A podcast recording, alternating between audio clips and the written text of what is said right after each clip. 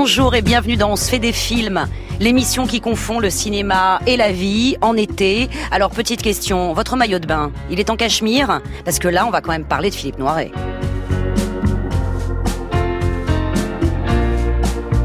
Philippe Noiret, l'homme élégant, l'homme à la voix tonitruante, l'homme tendre aussi, le comédien exemplaire. Ben Philippe, quoi. Guillemette Odissino. On se fait des films sur France Inter. «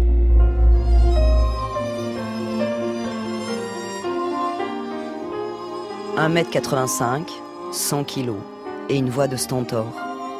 Aujourd'hui, on se souvient de Philippe Noiret comme d'un grand seigneur du cinéma français, avec son ton volontiers badin et son élégance un brin narquoise.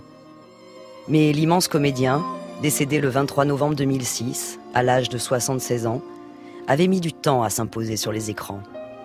Lui qui était sûr que le costume était la chose essentielle pour entrer dans un personnage, ne fut pas toujours ce nonchalant en veste de tweed et chaussures sur mesure. Ça a été assez, assez lent, enfin ça m'amusait de faire du cinéma, ensuite ça m'a intéressé et ensuite ça m'a passionné. Et puis maintenant, c'est vraiment, euh, c'est vraiment une partie de ma vie, quoi. C'est-à-dire que c'est lié euh, euh, au fait que c'est, vous disiez, votre territoire. C'est chez oui, moi. Quand on dit ça. moteur, euh, c'est- Oui, oui, je suis chez moi. Oui, oui.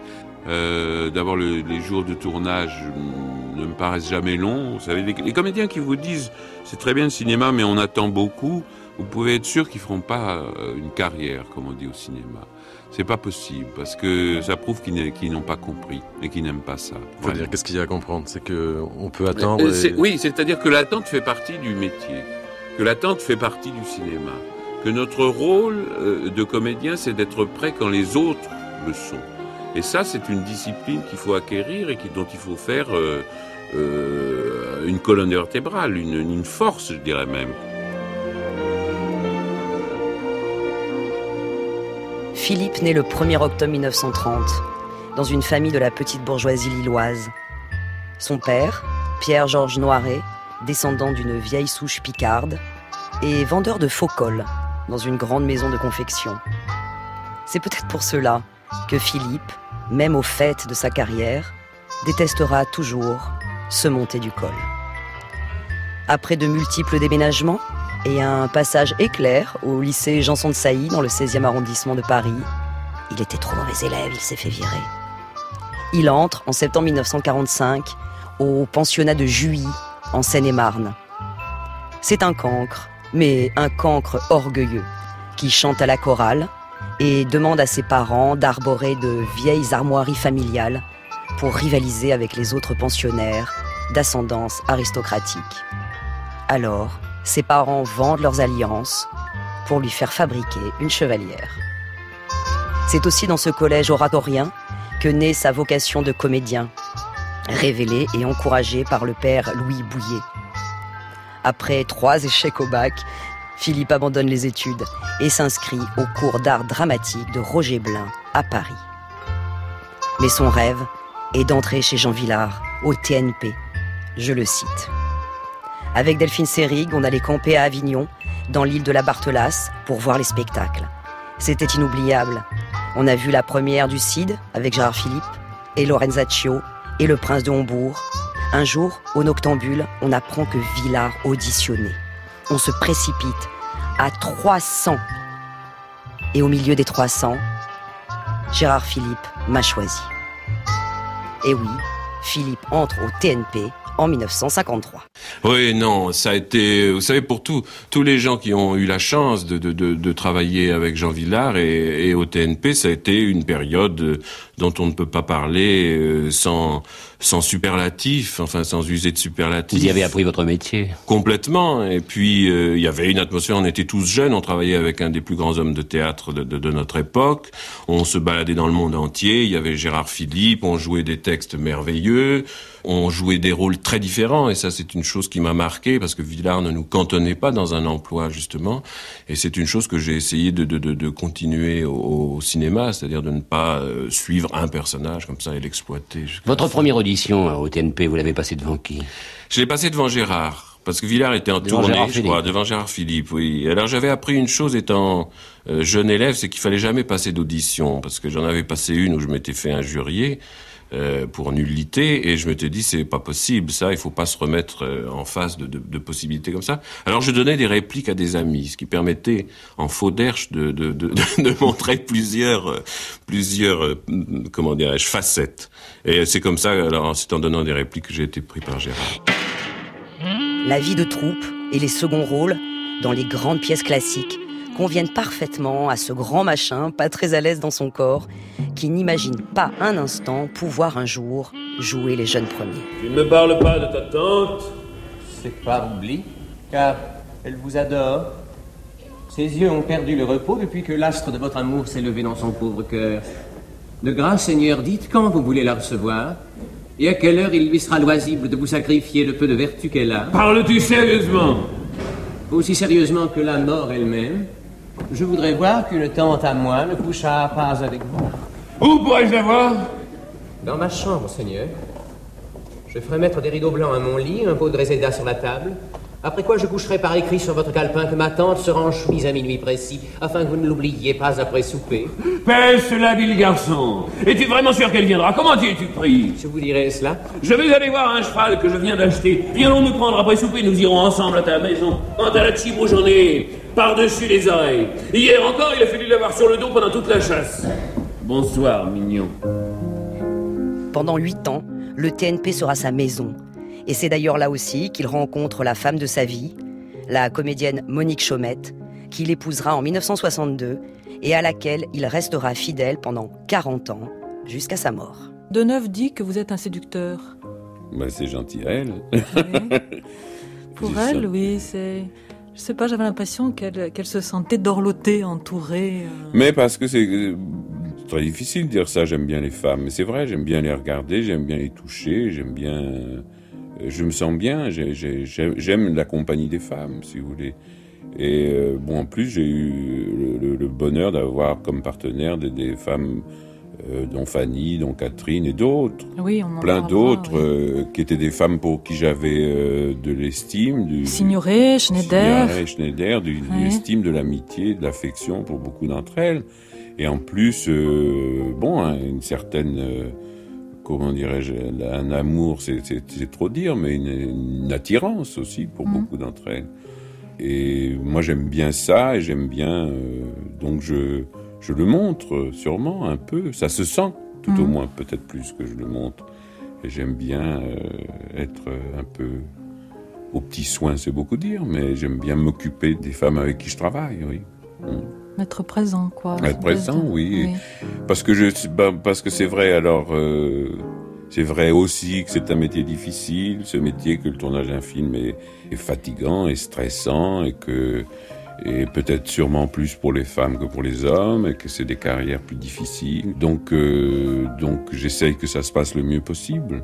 Et pour elle, et, et- et- et égoïstement aussi pour moi, parce que ça crée euh, un climat qui fait qu'on travaille mieux. Le cinéma? Patience et longueur de temps font plus que force ni que rage, comme l'enseigne la fable du lion et du rat de La Fontaine.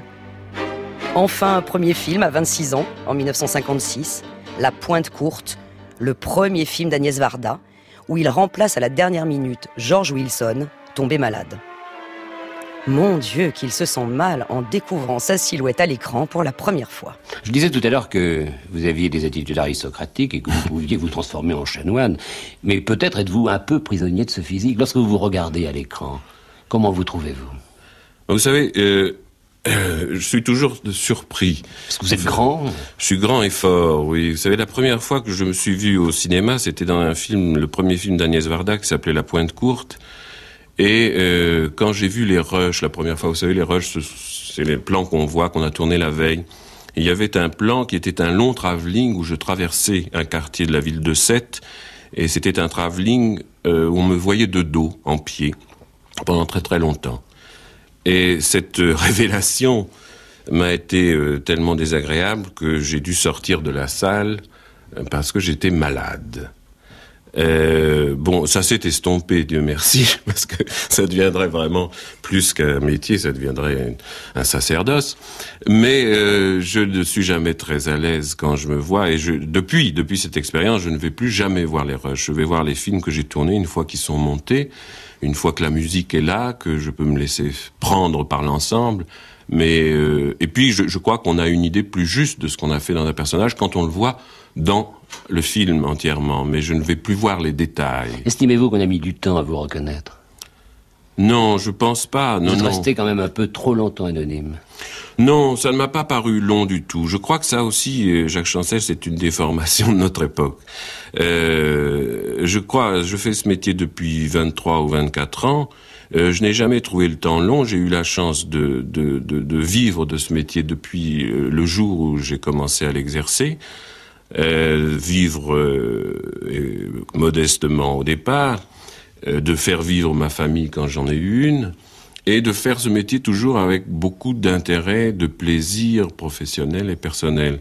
Donc moi, je n'ai pas trouvé du tout le temps long. Je sais que c'est une réaction que beaucoup de gens ont. Pour vous Pour moi, oui. Ils me disent, mais dites donc, non, ça parce que tout, tout est venu très vite après.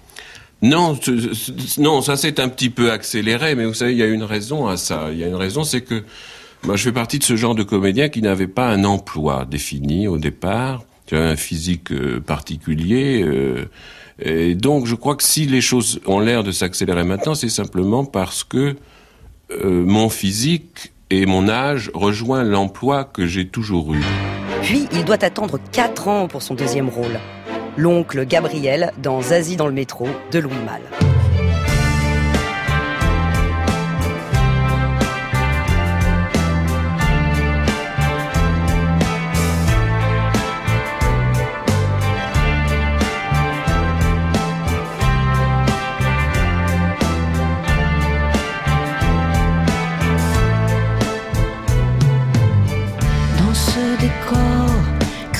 crépuscule.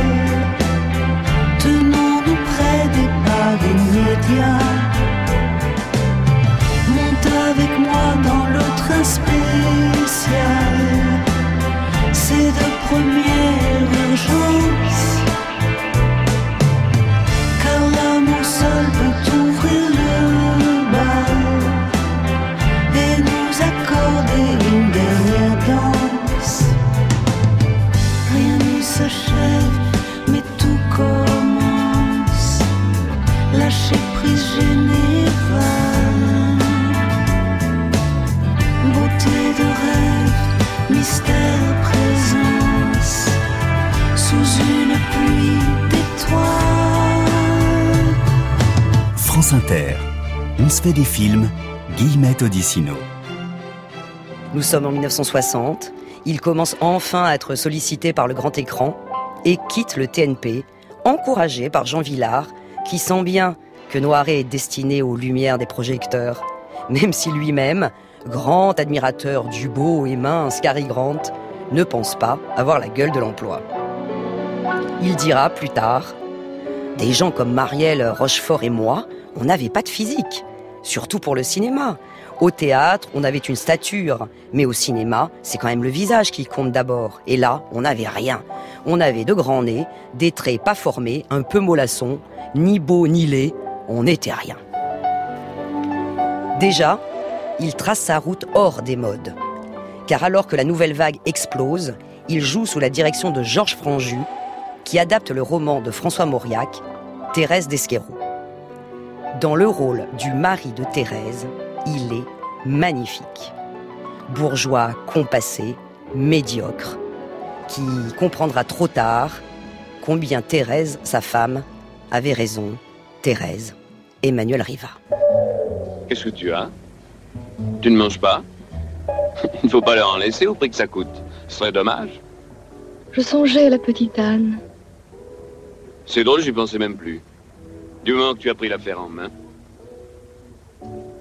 Je me demandais pourquoi, au fond, tes parents étaient hostiles à ce mariage. Les Azevedo valent bien les deux Guilhem. En fait, tu sais bien qu'ils sont juifs. Maman a connu le grand-père Azevedo. Celui qui avait refusé le baptême. Non, vois-tu, plus j'y pense, moins je comprends. Même en me plaçant à votre point de vue. Car en fait, tu le sais bien, il n'y a rien de plus ancien à Bordeaux que ces familles juives d'origine portugaise.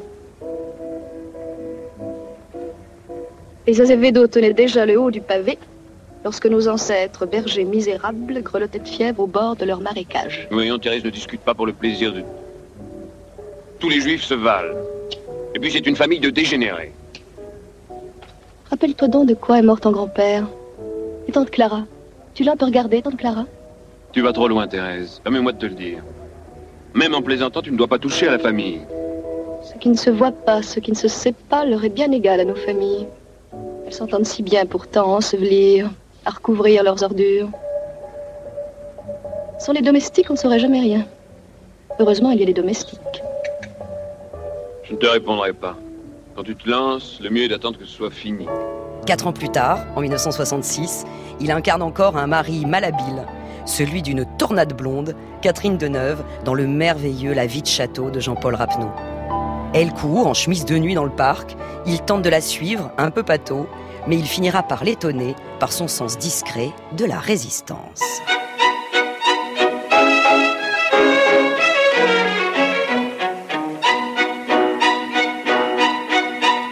Un quatuor à cordes, une parfaite harmonie, un joyeux sourire. Mais qui sont donc ces gens? Oh, voilà, vous, vous n'avez pas honte à votre âge, hein? Alcoolique, sac à vin, hein?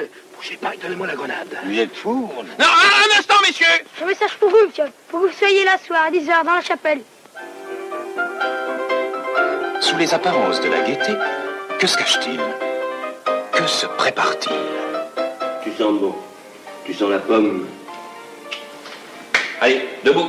Un jour, il va craquer. Dans la vie de château, vous irez de surprise en surprise. Vous assisterez à une cascade de situations extraordinaires. C'est un film de Jean-Paul Rapneau.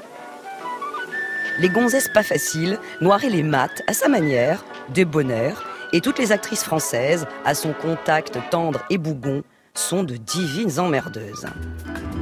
Mais il voudrait juste dormir et manger du saucisson, comme dans le film qui le révèle définitivement au grand public, Alexandre le Bienheureux d'Yves Robert. Le film sort quelques mois avant les événements de mai 68 et tout le monde adhère aux idées libertaires de ce rural, bohème et cossard. Pour vivre heureux, vivons couchés.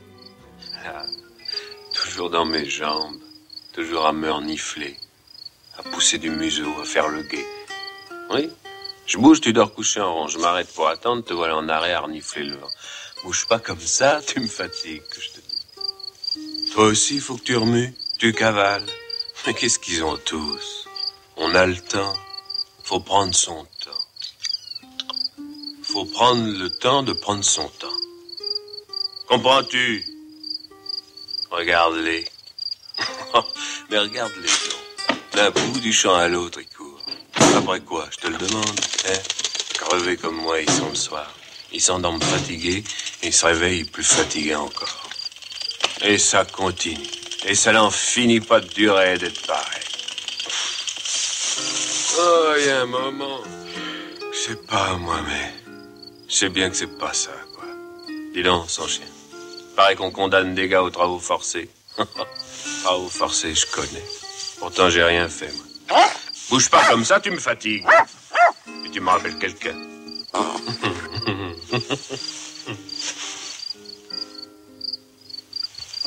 Dis donc. T'as déjà regardé une fleur de carotte Eh Tiens. Regarde ça. Ouais, tu vois. C'est ça la vie. Tiens, je m'enroule une. Puis je vais me la faire moi-même. Puis je vais prendre le temps de me la faire. Puis je vais prendre le temps de me la fumer. Et puis je vais prendre le temps d'en profiter. Et puis je vais prendre le temps.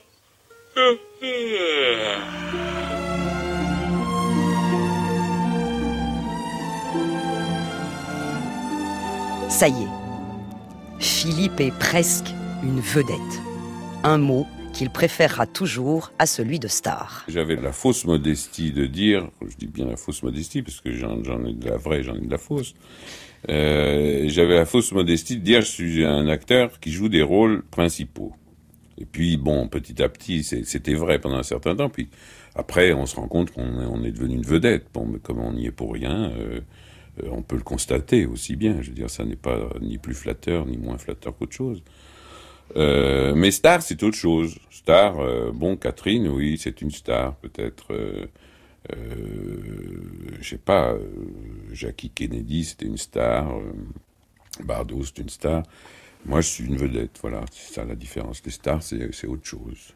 Vedette, c'est comme un monument quand même? Oh, c'est comme une station de métro, dirons-nous. Comme, comme je monument. descends à Noiret. c'est pas vraiment, c'est pas l'Arc de Triomphe, ni l'obélisque.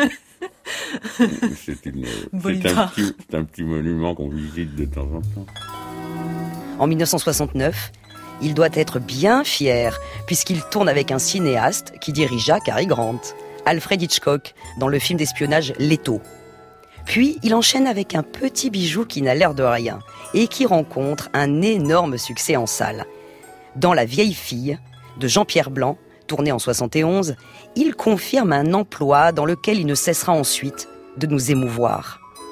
L'amoureux confus, embarrassé par son corps, comme un vieil adolescent, face à l'ineffable Muriel Bouchon, incarné par Annie Girardot, il est Gabriel Marcassu, vieux garçon avec bob sur la tête et antithèse totalement fondante du dragueur balnéaire. Ce qui me déplaît, ce type. M'excuserez, madame, de manger mon poisson pendant que vous entamez votre dessert, mais c'est parce que... Enfin, vous êtes en vacances, évidemment. Évidemment. Quelle histoire. Ça commence bien. Heureusement que je file demain. Est-ce qu'elle est désagréable, cette fille? J'ai jamais vu une bobine pareille. Avec un peu de chic, elle serait pas mal. C'est comme mon hareng, avec un peu de goût, il était mangeable. Elle, on dirait une bonne sœur. Une bonne sœur en civil. Elle se fout en civil maintenant, les bonnes sœurs. Sûrement que c'est une Autrichienne. Je m'aperçois que je ne me suis pas présenté. Marcassus. Gabriel Marcassus. Hum, Marcassus. Muriel Bouchon. Bouchon Sûrement que c'est une Autrichienne. Mais attention, il faut se méfier de l'eau qui dort. En fait, derrière la rondeur se cache un nanar, avec le cœur à gauche, sous le gilet en cachemire. Son œil frise et sa voix se met à tonner dès qu'il peut emmerder les puissants et les bien-pensants. Et il prendra un plaisir sans partage, ou plutôt un plaisir très partagé avec Marcello Mastroianni, Michel Piccoli et Ugo Tognazzi, à tourner la grande bouffe de Marco Ferreri. Ah, tiens, goûte ça, toi. Oui, merci. Tu veux du boudin? Non, merci. Tu viens toujours de chez toi, le vin? Bien. Bien sûr. Tu veux du boudin? Non, merci. Où il y a le fromage? Là. Je veux pas de boudin? Mmh. Non, mais... Personne ne veut de mon boudin. Marcello Tu veux du boudin? Marcello Les amis te réclament Monsieur, permettez-moi de vous offrir un petit encas de bienvenue. Nous sommes réunis avec quelques amis pour un séminaire gastronomique. Un film qui fait un méga scandale à Cannes en 1973. C'est un scandale Un scandale ça gagne du pognon, ça. Sur le dos du pauvre. Si, à cause de son amour des cigares et des bons vins, on associe souvent Noiret à la bonne chair, il sait aussi en faire une arme sociale. Dans ce suicide collectif à la bouffe et au sexe de quatre amis, il est le dernier à mourir dans les bras d'Andrea Ferréol après avoir mangé un gâteau en forme de paire de seins. La Grande Bouffe, ça a été une aventure absolument euh, épatante d'un bout à l'autre, je veux dire, parce que euh, c'était un scénario formidable, que moi je trouve que le film est toujours épatant.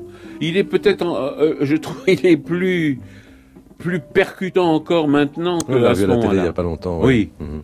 Hein, il, est, il, il est fort, il est fort, c'est un film fort. Et puis on était, bon, on était là, on parle d'amitié, on était quatre amis et cinq avec euh, Ferreri. On a tourné dans l'ordre, ce qui est une aventure assez rare au cinéma, ce qui nous a permis d'improviser un peu à l'intérieur des scènes, ce qui est aussi très rare, contrairement à ce que beaucoup de gens pensent. Et puis, euh, et puis dans un huis clos comme ça, qui était à la fin un petit peu un petit peu, non pas dur, mais un peu pesant, comme ça. Moi, je suis Glauque. resté, oui, un peu glauque, oui. Je suis resté le dernier. Moi, j'avais vu mourir tous mes petits camarades. Et puis, je suis resté tout seul avec la belle Andrea. Mais c'était épatant. Et puis après, alors l'aventure de Cannes, c'était, euh, comment dirais-je, c'était réjouissant. On, on ne peut plus réjouissant. Ah bah oui, de voir partir en guerre Michel. Droit, Jean Co, François Chalet, tous nos auteurs de chevet, enfin tous les gens dont on se régalait, euh, qui partaient en guerre, nous traînant dans la boue. C'était bon signe alors. vous Ah ben, c'était réjouissant en tout cas, c'était amusant parce que d'abord on pensait pas que, que, que, que, que ça serait pris comme ça. On sentait bien que c'était un petit peu quand même euh, culotté, dirons-nous, ou déculotté Déculotté. selon le cas, mais on pensait pas que ça serait pris au- aussi au sérieux et aussi violemment. Et, et donc on, on, on a été à Cannes, on était chacun à- au bras de notre femme, on, allait d'une télé à une radio tous les dix là, et puis comme une équipe de basket, et puis et, et puis évidemment on, on, a, on a fait nettoyer un peu nos smokings à la descente des marches parce que on nous a un peu craché dessus effectivement, euh, euh, concrètement, physiquement, on a eu quelques crachats. Oui. Beau, beau souvenir. Oui, oui, c'est amusant, une, une petite bataille d'Hernani comme ça. L'Italie est un pays d'excès, à la hauteur de ce faux timide. Dès 1973, il enchaîne avec Marco Ferreri et touche pas à la femme blanche. Et il restera fidèle au cinéma transalpin, en tournant notamment Mes chers amis de Mario Monicelli en 75, dont l'énorme succès le fait définitivement adopter par le public italien, et dont il tournera la suite en 1982. Il y aura aussi, entre autres, Le désert des Tartares de Valerio Zurlini en 1976, La famille des Torrescola en 1986, ou Les lunettes d'or de Giuliano Montaldo en 87, un film trop méconnu de sa carrière, où il est bouleversant en médecin acculé au suicide par la bonne société à cause de ses sentiments pour un jeune homme juif et homosexuel. Et puis bien sûr, Cinema Paradiso de Giuseppe Tornatore en 1988, où vieux projectionniste, il bougonne comme personne. Tu dois pas venir ici. Je te l'ai dit cent fois, ça. Comment ça te fait que je peux pas te le faire comprendre? Si la pellicule prend feu, petit comme tu es, ça fera qu'une flambée. Et tu deviendras deviendras un morceau de charbon. Mmh. T'as la langue bien pendue, hein Un de ces jours, je te la coupe, moi. Moi, je peux y prendre ça. Allez, quoi Je peux y prendre, dis. Je peux y prendre, oui ou non? Non Je te l'ai dit cent fois aussi, ça, il faut que je le remette en place quand je rends la pellicule. Bon sang de bon sang Mais est-ce que tu peux être emmerdant?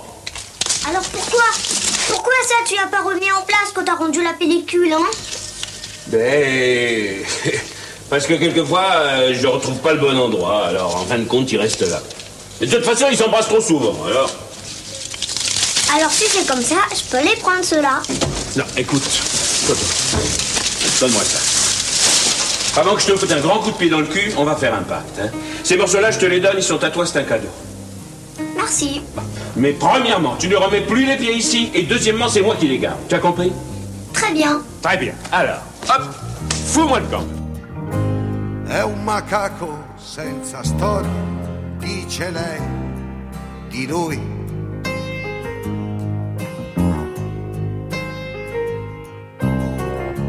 Che gli manca la memoria in fondo ai guanti bui.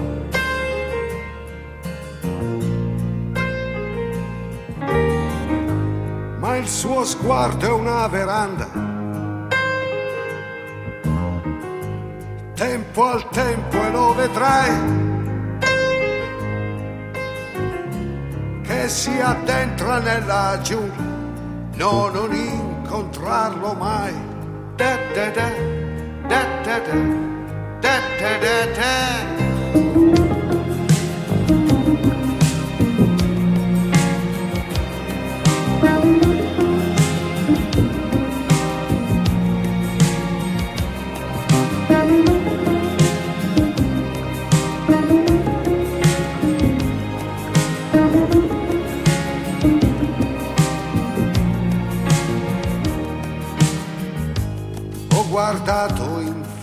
Gioco, tutto qui, ma sai.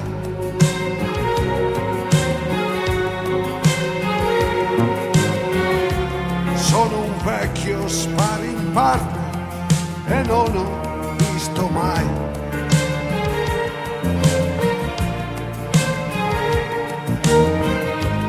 Una calma più tigrata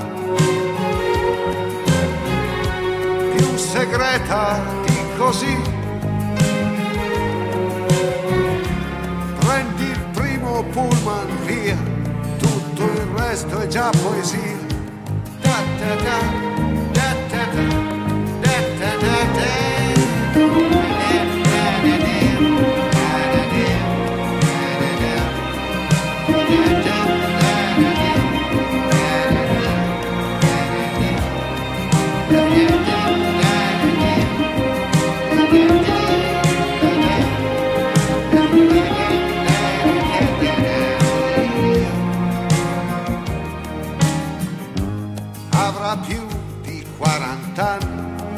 Certi applausi ormai.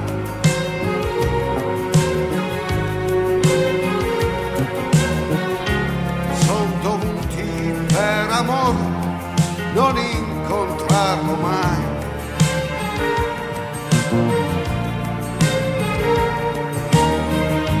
Stava lì nel suo sorriso a guardar passare i tram. Vecchia pista da elefanti stesa sopra il macadam.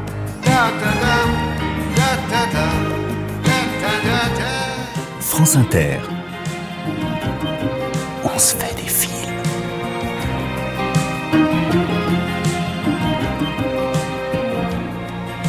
Mais revenons en 74, l'année de sa rencontre avec celui dont il deviendra l'acteur fétiche, l'alter ego. Le réalisateur qui prouvera, en sept films et sept rôles principaux pour Philippe, que Noiret savait tout jouer. Bertrand Tavernier. C'est l'acteur d'ailleurs qui aide cet ancien attaché de presse de cinéma à monter son premier film, L'horloger de Saint-Paul, adapté de L'horloger d'Everton de Georges Simenon, qui se déroulait aux États-Unis et dont Tavernier transpose l'intrigue à Lyon. Ça va pas être commode de se parler ici. Hein? Ne crie pas, articule. On n'a pas encore l'habitude. J'ai vu Liliane. Alors elle a choisi le prénom de sa fille. Enfin, si c'est si c'est une fille. Sylvie. Sylvie Ouais, c'est pas mal. Et si c'est un garçon Ah, je sais pas. euh, Peut-être Michel, non Qu'est-ce que t'en penses?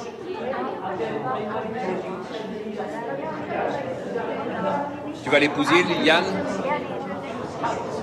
Je sais pas. Ça dépend d'elle. En prison, je vois pas tellement l'avantage. Je pourrais peut-être m'occuper du petit, non? Ouais, pourquoi pas T'as l'habitude Alors, pas tout seul, euh, avec les parents de Liliane. Je les aiderai jusqu'à ce que la petite sorte, et puis... euh, tu crois qu'ils marcheront? Oh, je pense. Et tu vois, ça va mieux maintenant pour parler. Finalement, on n'entend que ce qui nous intéresse. Philippe Noiret et Michel Descombes. Un homme tranquille à la John Ford, père célibataire un peu laxiste, vacciné contre la politique, vaguement anard, et qui va se réveiller pour soutenir son fils, Bernard, en fuite après avoir assassiné un vigile. L'ampleur politique que prend l'affaire, il s'en fout l'horloger. Il veut juste renouer le dialogue avec son fils. Dans le rôle de ce héros solidaire, Noiret et prodigieux. Suivra que la fête commence, l'année suivante, où il met toute sa truculence dans son personnage du régent, Philippe d'Orléans. 75 est aussi l'année du vieux fusil de Robert Enrico et de son premier César. Les quatre nominations pour le meilleur acteur sont Gérard Depardieu pour Cette mort sur ordonnance, Victor Lanoux pour Cousin Cousine, Jean-Pierre Mariel pour Les Galettes de Pont-Aven et Philippe Noiret pour Le Vieux Fusil. Philippe Noiret.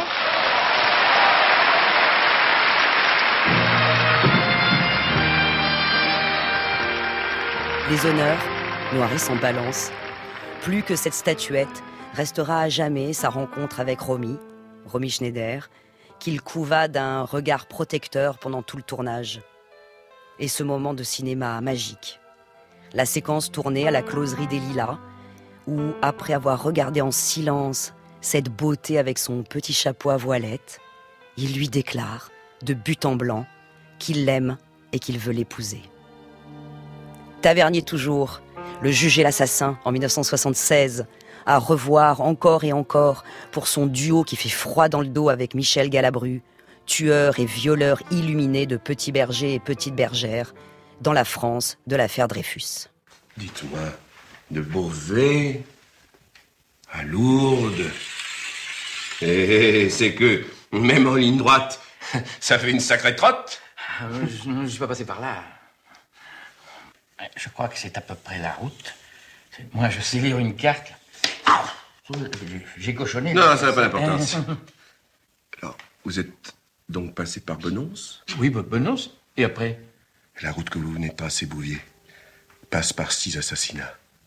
Lavaquère, Benonce, Busset, Saint-Martin du Bon-Accueil, Saint-Ours et enfin Lourdes. Où le 13 mars, vous avez tué une jeune fille entre 10 et 11 heures près d'une bergerie. Tout concorde. Les dates et les durées, ce n'est pas tout. Je vous accuse d'avoir commis au moins deux autres meurtres. L'un à Étole, la Grand Route, et l'autre à Saint-Étienne de Boulogne, le 8 mai 96. Tenez, j'ai toutes les photos des victimes, là. Tenez, les victimes, regardez-les Mon pied, regardez-les Celles que vous avez éventrées, Philippe, cet homme si distingué à la ville, n'a que faire d'être odieux à l'écran si le jeu en vaut la chandelle. Et dans Coup de torchon en 1981, où son personnage de flic d'une petite bourgade africaine est faible et veule à souhait, avant de sombrer dans la folie meurtrière. L'année précédente, il aurait dû, à nouveau, être le mari de Romy. Mais pour cause de problèmes de santé, il dut céder sa place à Mac von dans La mort en direct. En fait, Noiret est un séducteur qui s'ignore. Il sera même le premier homme à faire la couverture du magazine féminin Elle en 1978. Et c'est vrai qu'elle craque toute pour lui à l'écran, comme Annie Girardot, à nouveau, dans Tendre Poulet, dès 1978, où il est Antoine Lemercier, prof de latin, qui crie mort aux vaches, avant de s'apercevoir que Listancrel est commissaire de police. Allô? Guérin? Oui, c'est moi. Quoi? Où? Qui? Oh nom de Dieu, j'arrive. Maurice Rombard vient d'être assassiné. Rombard, le député de Saint-Denis? Oui, avenue de la République. Comment? Où ça? Avenue de la République, je vous dis. D'un coup de poinçon, comme Granville. Mais Granville n'a pas été tué avenue de la République. Non, mais il a été tué d'un coup de poinçon. C'est effrayant, ça. Un coup de poinçon Oui. Dites donc, il y a une chose bizarre quand même, c'est qu'à chaque fois qu'on a rendez-vous, Vas-y, vite. il y a votre sac qui sonne, vous partez téléphoner, puis on assassine un parlementaire. Ben alors Ah ben oui. Oh, une minute. Mais vous êtes quoi au juste Ambulancière, commissaire de police, capitaine de pompiers? Pas capitaine de pompiers. Ah, Deux députés en deux jours, hein. ah oui, ça vous parlez d'un gars là Qu'est-ce que ça veut dire? Bah, vous en faites pas de toute façon. L'enquête sera étouffée. Ah bah ça m'étonnerait. Pourquoi? Parce que l'enquête, c'est moi qui l'amène. Pardon? Il faudra toute l'énergie de Lise, et Dieu qu'elle en a, pour réveiller ce vieux et tendre célibataire. Il s'appelle comment votre minate Augustin, réponds au commissaire. Je m'appelle Augustin le Bel Oiseau, j'ai 7 ans. Mon maître et moi, le soir du crime, nous jouions au poker avec d'autres professeurs et d'autres oiseaux. Voilà. Vous devez trouver que je manque d'humour, hein Mais vous devriez comprendre que ça fait un choc de quitter une jeune étudiante en boléro persan pour se retrouver face à face avec un flic en jupon. Mais le côté jupon vous plaît, maintenant qu'on a changé deux ou trois petites choses. Le côté flic qui vous dérange Non, entendons-nous bien. Les flics, dont je ne suis pas amoureux, c'est-à-dire la plupart d'entre eux, ne me gênent pas, au contraire. Je vais même vous faire une confidence. Je me suis souvent imaginé dans la police montée, chargeant sabre clair des grévistes dont, allez savoir pourquoi, je conduisais moi-même le cortège. Ma tête est pleine de tumulte. La mienne est pleine de vergers, de rires, d'enfants. D'ailleurs, si vous lisiez ma lettre, Lise, je suis un vieux célibataire, coincé entre Augustin et Aristote, entre les tisanes et les cantates. Et je crains fort que ma philosophie ne s'accommode mal de votre dynamisme. Croyez-moi, nous sommes la carpe et le lapin. vous finirez vieux garçon. Avec un calot, un châle et une chaufferette. Triomphe pour cette comédie policière de Philippe de Broca, qui sera suivie de Qui a volé la cuisse de Jupiter. Philippe retrouve aussi Catherine Deneuve, toujours aussi blonde et tornade dans L'Africain, toujours de De Broca en 83. Oh, qu'est-ce qu'elle est agaçante Et il est agacé parce qu'elle touille son champagne pour en enlever les bulles. Ah, vous Ne restez pas dans mes jambes Elle est très belle. C'est Eugénie Ne présente pas J'en vois pas la nécessité. Oh, mais t'inquiète pas, je veux pas déranger ton petit bonheur, hein. C'est vous là-bas. Non mais faites attention à ce que vous faites, vous Regardez où vous mettez les pieds Je suis désolé. Oui, c'est pas vos excuses qui vont faire repousser mes betteraves. Quel vieux ronchon. Attendez, je vais remettre un peu de terre. Me laisser, Planchet, pour une malheureuse betterave. Ah non mais enfin ça c'est incroyable Enfin ils ont toute l'Afrique pour installer leur cantine, il faut qu'ils viennent ici dans mes plates-bandes vous voulez peut-être faire votre parking dans mon potager, non Il a qu'à raser le baobab, arracher ces saloperies de bananiers, couper la colline en deux, cimenter tout ça Tiens, Ah ben, voilà Patterson, tiens. Something hides in every night, brings desire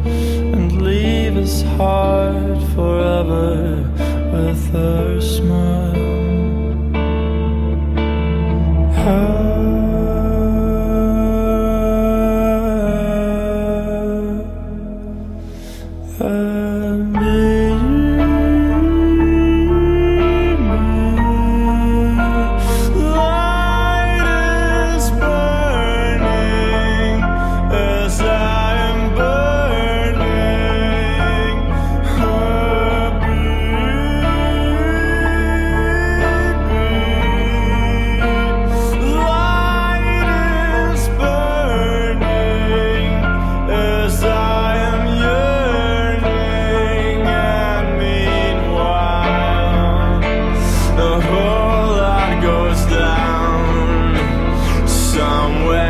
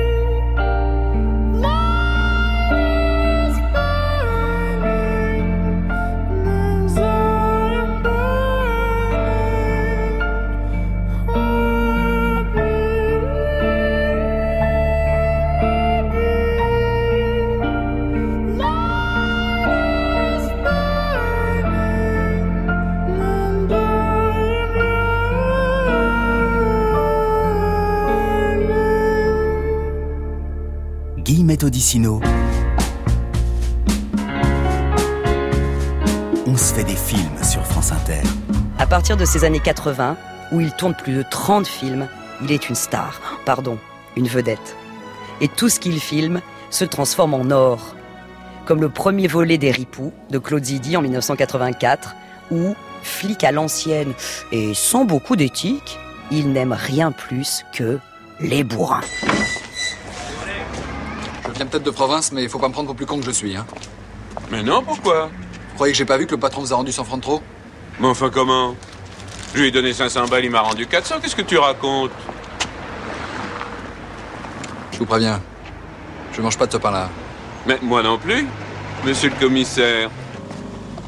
Voilà l'arraché, rue du Delta. Un individu en fuite, direction Barbès. Ah merde Ici André Théron en direct Ah non, de la mais pour l'arrivée de la quatrième On écoute. RTL et pendant ce temps-là, le voleur, il court. Les bourrins aussi, ils courent. Non, peut-être pas, car. Junio s'est maintenant lancé à sa vas-y, poursuite. Nous ne sommes plus qu'à 100 mon mètres du poteau, toujours Johnny Bégonia. Junio, Junio qui attaque, qui attaque, Johnny Bégonia résiste. Non, premier sur le poteau, premier Junio, deuxième Johnny Bégonia. J'aurais dû jouer placé. Quel con. Voleur arrêté, boulevard Barbès, conduit à la BT. Tu vois, il n'y avait pas de quoi faire un pataquès, hein? Mon cheval, il n'est pas arrivé, le mec, il a été serré quand même. Oh là là là là, quelle histoire. En action, luminera dans les étages. En 1986, il est un atroce animateur télé manipulateur et à vie d'argent dans Masque de Claude Chabrol. Mais il est aussi le vieil homosexuel, désabusé, de Jean Braspa, d'André Téchiné cinq ans plus tard. L'éclectisme, Philippe. Toujours l'éclectisme.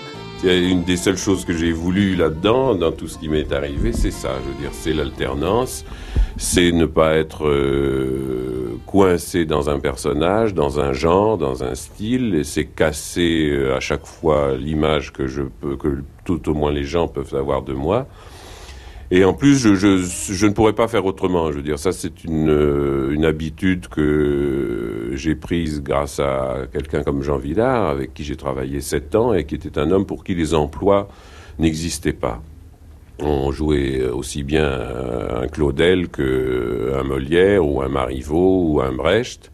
Et nous étions un petit groupe d'une douzaine de comédiens. Nous déplacions, comme on dit dans le métier, d'un emploi à un autre. Et quand j'ai commencé à faire du cinéma, au début, bon, ça se faisait tout seul parce que je faisais tout ce qu'on me proposait.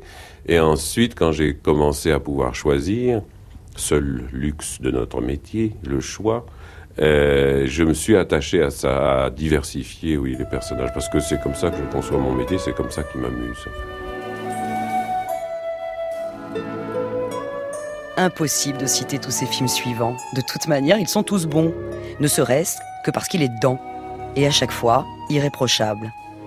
En mai 2000, Gilles Jacob eut bien raison de lui remettre le trophée du meilleur ouvrier de France. Et l'on devine que ce grand artisan préféra cette consécration à toutes les autres. Car Noiret, l'homme aux 120 films, aimait plus que tout le travail patient et bien fait, comme en témoignait son péché mignon, sa folie, les chaussures. Il en avait des dizaines de paires, cousus main. Il les commandait chez John Lobb, qui avait fini par donner le nom de ce prestigieux client à un modèle de bottes. Noiret n'en était pas peu fier et déclarait dans une interview au Monde quelques années avant sa mort C'est quand même une belle réussite dans la vie, ça vaut bien des Césars. Et Monsieur Meillan, le rosiériste, a donné mon nom à une rose.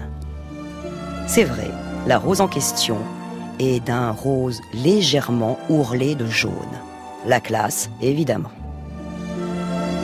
Philippe Noiret est inhumé au cimetière du Montparnasse, troisième division, à Paris, face à la tombe de l'acteur et réalisateur Jean Poiret, de l'autre côté de l'avenue transversale.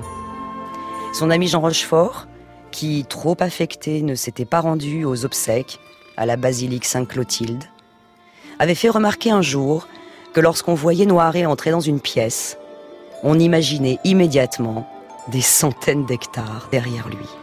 À tort, et Rochefort était bien placé pour le savoir, puisque les jardins de leur maison, à Mareille-Marly, étaient contigus. Gentleman Farmer ne cessait de titrer les journaux.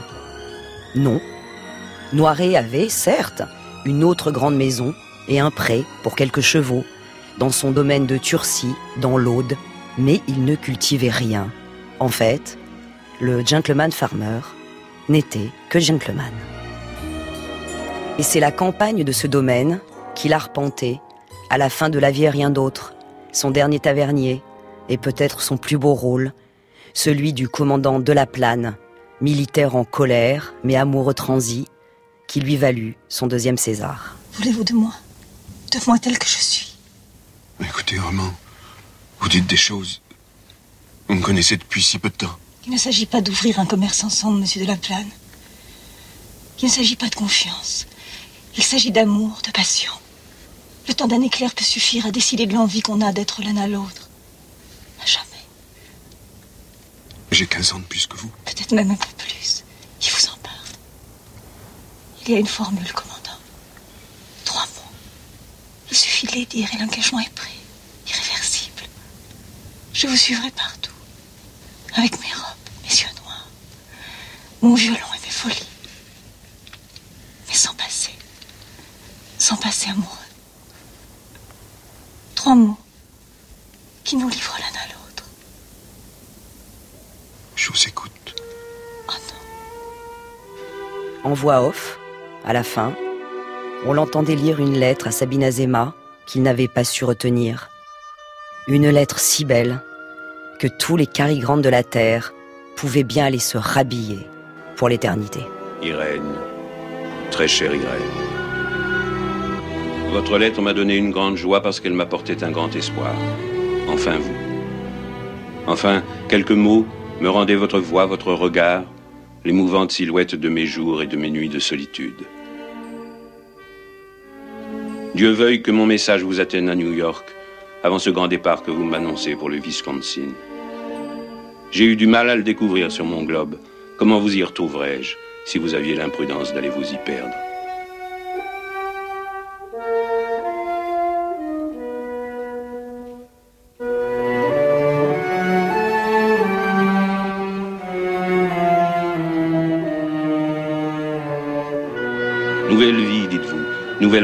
Nouveau départ. Qu'avez-vous besoin de toute cette nouveauté Vous qui renouvelez si bien toutes choses, et notamment le vieux cœur des vieux hommes? Vous n'avez compris ni mon trouble, ni mon silence, et je compris moi-même. J'étais, je suis encore tremblant de mon immense tendresse, et votre véhémence, votre flamme me paralysait. Nuit effrayante dans mon souvenir. Il suffisait que je murmure les trois mots dont vous me lanciez le défi, et je me suis tu. Aujourd'hui, je l'écris cent fois par jour, de toutes les forces qui me restent, souhaitant qu'il passe la formidable étendue qui nous sépare. Je vous aime. Oui, je vous aime. À jamais.